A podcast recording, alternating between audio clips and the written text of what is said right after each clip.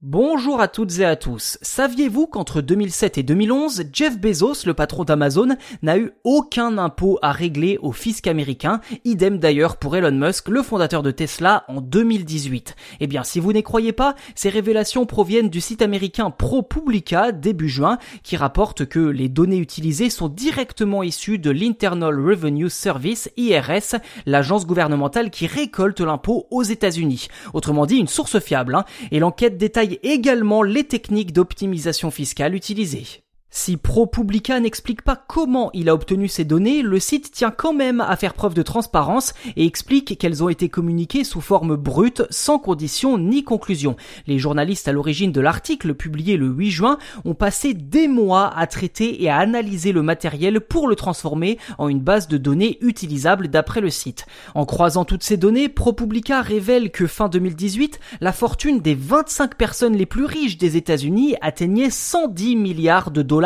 et payait près de 2 milliards de dollars d'impôts.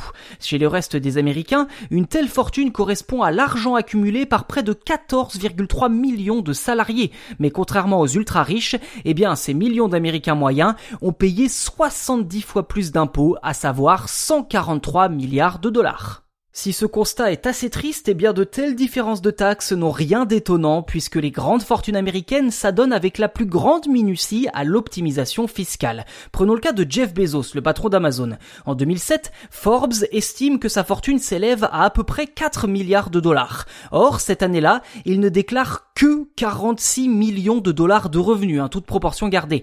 Eh bien, cette somme, revue à la baisse, s'explique par une compensation des pertes sur investissement, des remboursements et des prêts. 11 ans plus tard, en 2018, il déclare même avoir perdu de l'argent pour des raisons similaires. Sauf que tout ceci trouve une justification dans la loi américaine. Un arrêt de la Cour suprême américaine estime que seule la vente d'un actif, comme les actions par exemple, est imposable.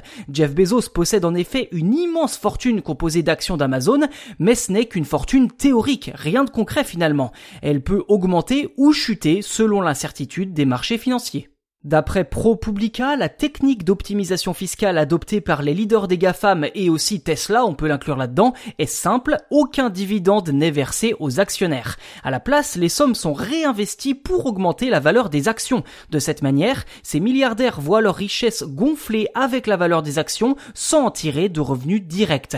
Côté salaire, il suffit de ne pas s'en verser. Jeff Bezos a longtemps touché seulement 80 000 dollars par an à la tête d'Amazon, là encore toute proportion gardée. Steve Jobs à son retour chez Apple dans les années 90, touchait quant à lui un seul dollar. Idem pour Mark Zuckerberg chez Facebook et Larry Page chez Google. Conclusion, aucun revenu égale aucun impôt sur le revenu. Pour vivre, ces milliardaires sans le sou empruntent massivement auprès des banques. Tesla a par exemple communiqué qu'Elon Musk a mis en gage 92 millions d'actions pour une valeur de 58 milliards de dollars pour prêts personnels.